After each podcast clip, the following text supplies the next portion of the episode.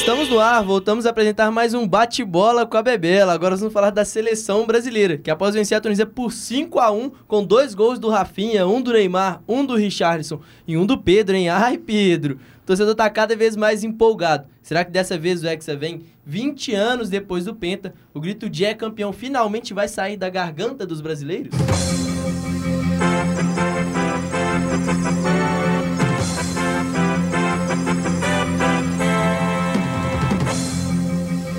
Boa noite. São exatamente 6h23, horário de Brasília. Interrompemos a nossa programação esportiva para uma notícia urgente.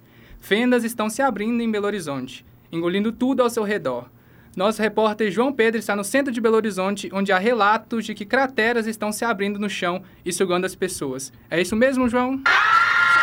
É isso mesmo. Cenário apocalíptico. No momento, estamos bem aqui na Praça 7, onde já não é mais possível ver o obelisco tão característico da cidade, que foi levado completamente por essas crateras, assim como tudo em seu entorno. Muitas pessoas estão sendo engolidas por esses buracos que vão se abrindo. Está um completo desespero, lojas estão sendo quebradas, alguns veículos como carros e ônibus estão sendo engolidos. Verdadeiro cenário de guerra. Do centro da capital, vamos direto para a região de Venda Nova, onde há mais relatos de crateras se abrindo. Nossa repórter Isabela Gouveia está com mais informações do que está acontecendo no local. Qual a situação do momento, Isabela?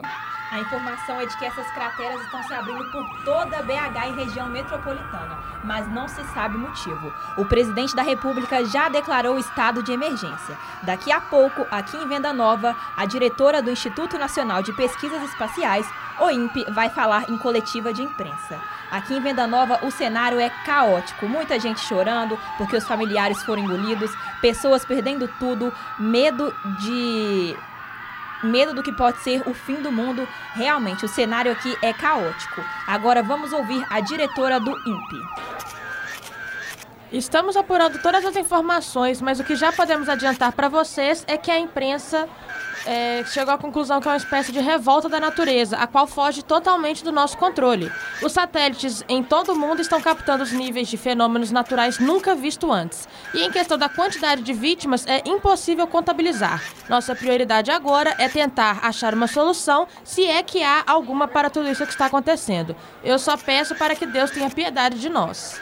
É isso, Davidson. Ouvimos aqui agora a Yolanda Dalferro, diretora do Instituto Nacional de Pesquisas Espaciais. É com você aí do estúdio.